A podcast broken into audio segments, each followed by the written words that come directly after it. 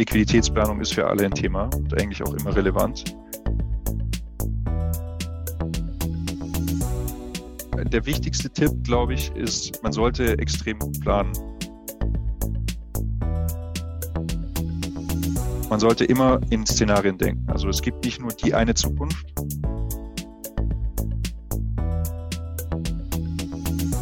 The Digital Bash Podcast, der Podcast zur größten Webkonferenz der Digitalbranche. Hallo und herzlich willkommen zu einer neuen Folge des Digital Bash Podcasts, dem Podcast zu einer der größten Webkonferenzreihen Deutschlands. Mein Name ist Anniko Milz und ich arbeite in der Online-Marketing.de Redaktion. Heute geht es im Podcast um das Thema Liquiditätsmanagement.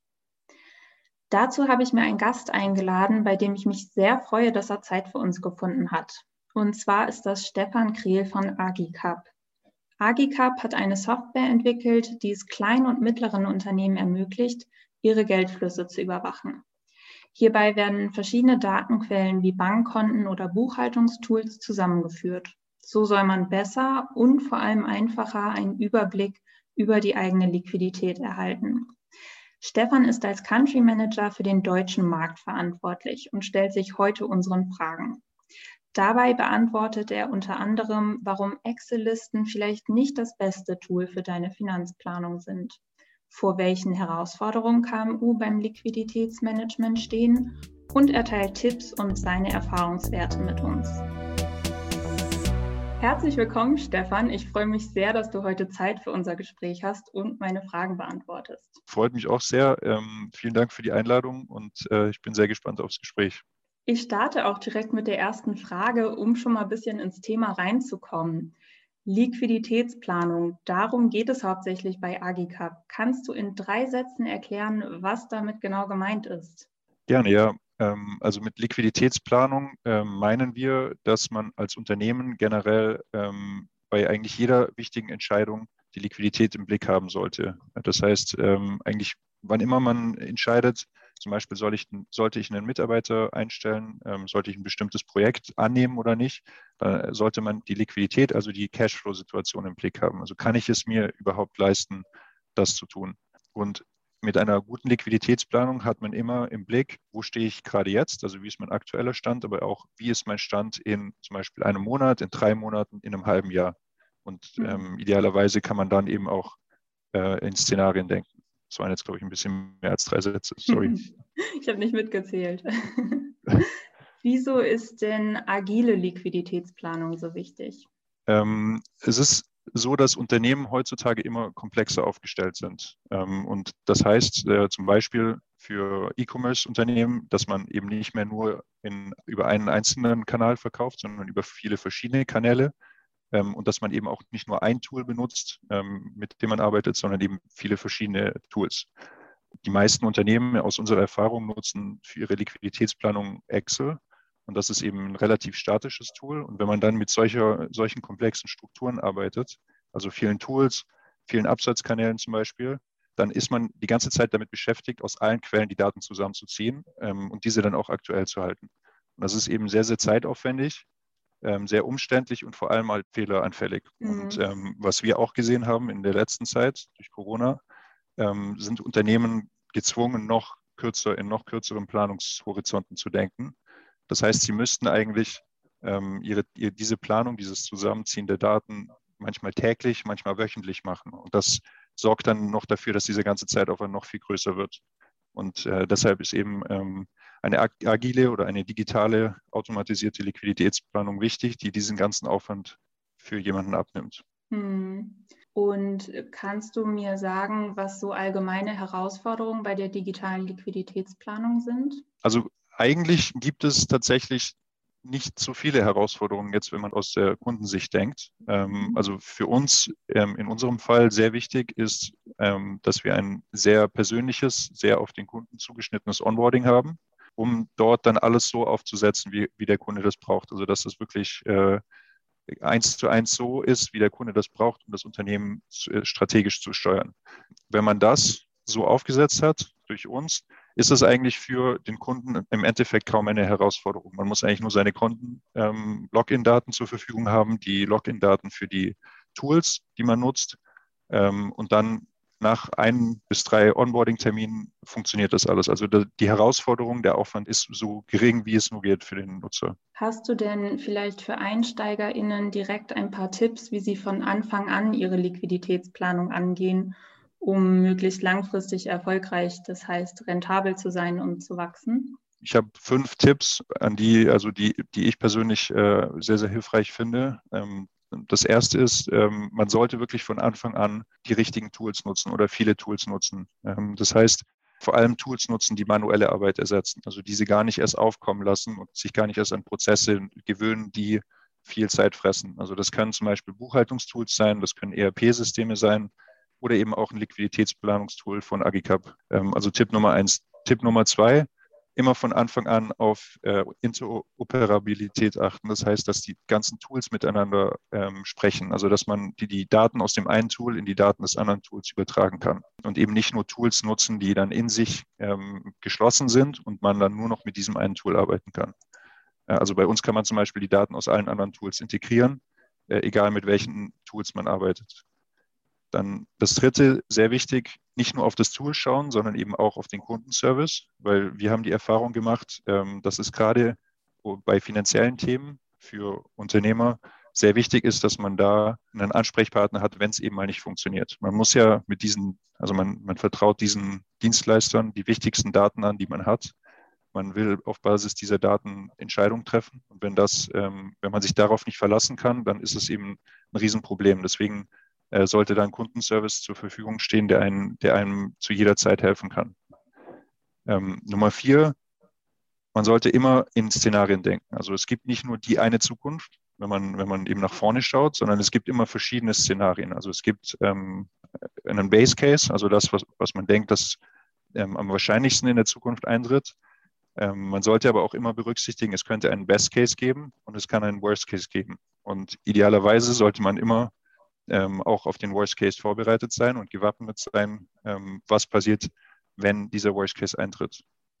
Und dann als letzter, ähm, als letzter Tipp, Tipp Nummer fünf, ähm, man sollte Tools von etablierten Playern nutzen. Das heißt, man sollte eben nicht einfach nur ähm, eine, eine Menge, sehr viele Tools ähm, anhäufen, sondern schauen, gibt es diese Player eigentlich schon ein bisschen länger auf dem Markt, weil es gibt nichts ähm, nervtötenderes, als wenn man ähm, ein Tool nutzt, ähm, alles in den eigenen Workflow eingearbeitet hat, alles aufgesetzt hat ähm, und dann verschwindet der Player wieder vom Markt.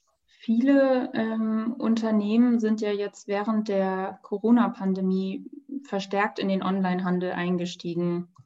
Um dabei möglichst viel Umsatz zu generieren, fahren viele eine Multi-Channel-Strategie. Das heißt, sie verkaufen ihre Ware nicht nur im eigenen Online-Shop, sondern auch bei Amazon, eBay und Co. Die großen E-Commerce-Plattformen, allen voran Amazon, überzeugen durch die schnelle Lieferzeit und den bequemen Bestellvorgang. Laufen Unternehmen, die jetzt ihren eigenen Online-Shop gerade aufbauen möchten, nicht Gefahr, sich durch die Partnerschaft mit Amazon selbst dabei ein Bein zu stellen?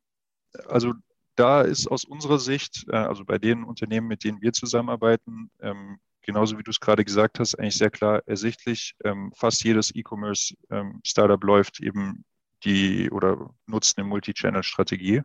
Und äh, auch aus unserer Erfahrung ist es dann eben umso wichtiger, wirklich eine Brand aufzubauen und ähm, dann eben vor allem dafür zu sorgen, dass man ähm, zum Beispiel bei Amazon überhaupt erstmal die Aufmerksamkeit generiert, vielleicht den Kunden das erste Mal überzeugt, dass er ein Produkt von einem ähm, von einer Marke kauft. Vielleicht würde man das sonst gar nicht, äh, würde man sonst gar nicht darauf aufmerksam werden und dass man dann aber den eigenen Store auch nutzt, um ähm, dann äh, erneute Käufe anzu, ähm, anzutreiben. Ähm, und aus unserer Erfahrung äh, ist es so, dass, dass äh, die meisten der erfolgreichen E-Commerce-Player sehr erfolgreich mit einer Multi-Channel-Strategie ähm, wachsen können und dass er sogar ein Katalysator ist als, als eine Kannibalisierung des eigenen Online-Stores. Hast du da vielleicht noch ganz allgemeine Tipps, was Amazon-Seller heute beachten sollten? Ja, äh, der wichtigste Tipp, glaube ich, ist, man sollte extrem gut planen. Das heißt, E-Commerce ist noch viel mehr als früher extrem datengetrieben ähm, und man hat eben sehr, sehr viele wichtige äh, KPIs, auf die man kontinuierlich schauen sollte. Äh, das können zum Beispiel sein, einmal auf der Marketingseite natürlich immer einen Blick haben, wie sind meine Conversion Rates, welche Kampagnen funktionieren gut, welche Kampagnen funktionieren schlecht, aber eben auch auf der nicht ganz so spannenden Seite für viele, ähm, auf der Operations oder auf der Finanzenseite zu schauen, wie sind die Lagerbestände ähm, und kann ich die optimieren. Und das ist eben immer etwas, was, ähm, was man, wo man eben auch die Liquidität im Blick haben muss, wo man nämlich dann schaut, ähm, habe ich habe ich genug im Lager, um meine ganzen Bestellungen, die in der Zukunft kommen, bedienen zu können, versus ähm, oder habe ich zu viel Kapital gebunden, das dann im Lager rumliegt und ich kann mir deshalb vielleicht andere Dinge nicht leisten. Also ich kann zum Beispiel deshalb nicht in Marketing investieren. Und mhm. eine gute, sinnvolle Planung hilft dann dabei, das eben ähm, dieses, diese Abwägung ständig zu optimieren. Und generell würde ich, das habe ich auch äh, vorhin ja schon mal, schon mal angedeutet, ähm, wirklich immer dazu raten, von Anfang an in spezialisierte Tools zu investieren, ähm, also die richtigen Tools zu, zu nutzen. Natürlich uns für die Liquiditätsplanung, mhm. aber eben auch sehr viele andere, wie zum Beispiel, ähm, äh, es gibt ja sehr spezifische Tools wie Sellerboard zum Beispiel, ähm, wo man eben auch sieht, dass da fast jeder E-Commerce-Player äh, sowas nutzt. Und ähm, wie kommt man an diese Tools? Das ist, das ist mein letzter Blick mein letzter Tipp. Da ist es so, ich würde mir immer Rat von anderen erfolgreichen E-Commerce-Playern einholen. Also unsere Erfahrung ist, die E-Commerce-Branche ist extrem gut vernetzt. Es gibt sehr viele sehr, sehr vokale Player, ähm, die auf, äh, auch auf, in, den, in den Netzwerken, zum Beispiel LinkedIn, sehr aktiv sind. Und da kann man zum Beispiel, ähm, wenn man Johannes Kliesch von Snox folgt oder äh, Felix Mick von Schwarzwald Spirit, ähm, da kann man sich eben einfach durch die täglichen Posts und durch die Interaktion der ganzen Player untereinander, kann man sich da sehr, sehr viel abgucken und sehr, sehr viel auch lernen. Das ist ein guter Tipp, glaube ich. Als kleines Unternehmen ist die Finanzplanung ja ähm, auch relevant, um Investoren zu finden oder Banken zu überzeugen. Bei größeren Unternehmen kann die Liquiditätsplanung dann gefühlt auch wieder in den Hintergrund äh, rücken. Wie kann denn eine gezielte finanzielle Planung zum weiteren Wachstum des Unternehmens im Bereich E-Commerce beitragen? Tatsächlich ist es so, äh, aus unserer Erfahrung, ähm, es ist gar nicht, gar, gar nicht unbedingt eine Frage der Größe. Also ähm, jede Größe, jedes, jede Unternehmensgröße hat so ihre eigenen Herausforderungen, was Liquidität angeht. Und ähm, dementsprechend können wir mit den Kunden, die wir haben, sagen, es ist wirklich ein Thema, egal ob ein großer oder kleiner ähm, Player im E-Commerce oder generell auch außerhalb von E-Commerce. Liquiditätsplanung ist für alle ein Thema und eigentlich auch immer relevant. Jetzt, wie kann eine Liquiditätsplanung zum Wachstum beitragen? E-Commerce hat ja sehr viele branchenspezifische Herausforderungen. Ähm, wir haben auch schon ein bisschen drüber gesprochen. Ähm, aber zum Beispiel eine Sache ist, man hat eben sehr viele verschiedene Absatzkanäle, die Multichannel-Strategie ähm, und da eben den Überblick zu bewahren, was kommt eigentlich noch wann, aus welchem Kanal, also wann, wann ist quasi mein, ähm, wann ist mit der Einzahlung zu rechnen vor allem dann mit einer, mit einer guten Planung, wenn man weiß, die Einzahlung kommt oder die ist dann und dann zu erwarten, kann man eben ähm, dann besser planen, wann kann ich zum Beispiel nachbestellen. Also wann kann ich wieder mein Lager auffüllen, damit ich auch ja nicht in die Situation komme, dass ich ähm, Bestellungen nicht bedienen kann.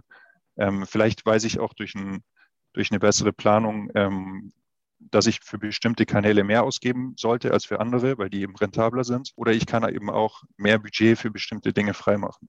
Wer ist denn in kleinen und mittleren Unternehmen meist für die Liquiditätsplanung verantwortlich und in wessen Zuständigkeitsbereich fällt das bei großen Unternehmen? Also bei kleinen ist es eigentlich fast immer der Gründer selbst oder die Gründerin. Ähm, und da ist es oft so, dass es eben eine ziemlich nervige Angelegenheit ist, die dann meistens nach Feierabend noch spät, spät nachts gemacht werden muss, wo man dann eben an der Excel sitzt und das alles alleine macht. Ähm, in größeren Unternehmen gibt es dann eben meistens einen CFO, Finanzchef, ähm, und der und oder die hat dann oft auch ein eigenes Team, das dann bei, den, bei der ähm, einmal bei dem Daten zusammenziehen, aber auch bei der Analyse der Daten hilft. Ja, und dann ist es eben nicht mehr unbedingt der Gründer oder die Gründerin selbst. Welche Fälle sind vorstellbar, in denen Liquiditätsprognosen auf Engpässe oder Zusatzbudget hinweisen und so andere Bereiche wie das Marketing beeinflussen? Ähm, das kommt eigentlich ständig vor. Mhm. Ähm, also gerade, also es kann zum Beispiel sein, dass man, wenn man ein, ähm, ein E-Commerce-Store ist ähm, und man plant in verschiedenen Szenarien, ähm, da kann man sich eben dann überlegen, wie ist mein, also nehmen wir mal an, man hat keine automatisierte oder sehr gute Liquiditätsplanung, dann ist es im, im Zweifel eher so, dass man sehr konservativ arbeitet. Ähm, also gerade was Marketingausgaben angeht, dass man eben sagt, ich möchte nicht in finanzielle Schwierigkeiten gelangen, deswegen gebe ich maximal Betrag X aus, damit auch ja ich nicht ins Minus rutsche. Wenn man jetzt wirklich eine gute Liquiditätsplanung ähm, macht, bei der auch alle Quellen, alle möglichen ähm, Zahlungsströme berücksichtigt werden, und man dann eben auch noch in verschiedenen Szenarien denkt und sieht, okay, selbst im Worst Case stehe ich noch da, ähm, dass ich mir so und so viel ähm, leisten kann für Marketingausgaben, dann kann das eben dafür sorgen, dass man dann merkt, ah, ich, vielleicht kann ich sogar doppelt oder dreimal so viel ausgeben, wie ich bisher ausgegeben habe. Ähm, und das, deshalb ist eben Planung so gut und vor allem Planung mit Szenarien, um immer zu sehen, selbst in diesem Fall bin ich noch gut ausgerüstet. Wir kommen schon langsam zum Ende und ich würde ganz gern mit einem Positivbeispiel von dir schließen. Hast du ein, ein Beispielunternehmen, bei dem die gezielte Liquiditätsplanung zum Erfolg beigetragen hat? Ja, das, da haben wir tatsächlich ganz viele. Ähm, ich kann aber, ich würde eins nennen, ähm, mit dem wir auch äh, eben schon sehr, sehr eng und von fast Anfang an in Deutschland zusammenarbeiten. Das ist Snox. Äh, mit mhm. denen haben wir sogar ähm, einen kleinen Videocase gedreht, weil, weil die so begeistert waren von unserem Produkt. Da war es eben so, der, der wesentliche Painpoint, bevor sie Agicap genutzt haben, sie haben wie fast jeder eine Excel gehabt und ähm, sie sagen selbst, sie hatten damals eben für viele Kosten einfach nur Pauschalen eingerechnet, wenn sie sie überhaupt eingerechnet hatten. Also bei, bei manchen Kosten wussten sie erstmal gar nicht, dass sie die eigentlich haben.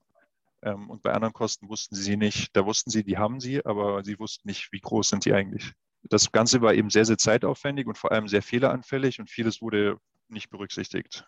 Und ähm, das Resultat daraus, was, äh, was eben Snox ähm, einmal äh, erwähnt hat, also hat, das hat die Johannes im Gespräch mit uns mal erzählt, da war es so, ich glaube, es ging darum, dass sie in ein anderes Land expandieren wollten. Und ähm, da hatten sie eben ganz viele Dinge bestellt, also ganz viel, ganz viele ähm, Produkte auf, auf, Vorrat, um dann halt ähm, genug Lagerbestand zu haben.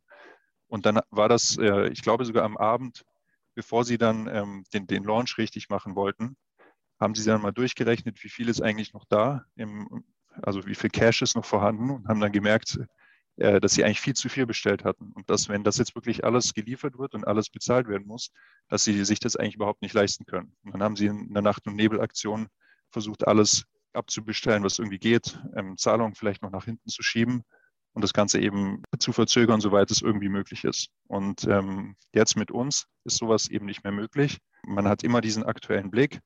Alle Daten, die man, ähm, also wenn man zum Beispiel Bestellungen herausschickt, ähm, wenn man Bestellungen tätigt, werden die dann sofort bei uns im System erkannt.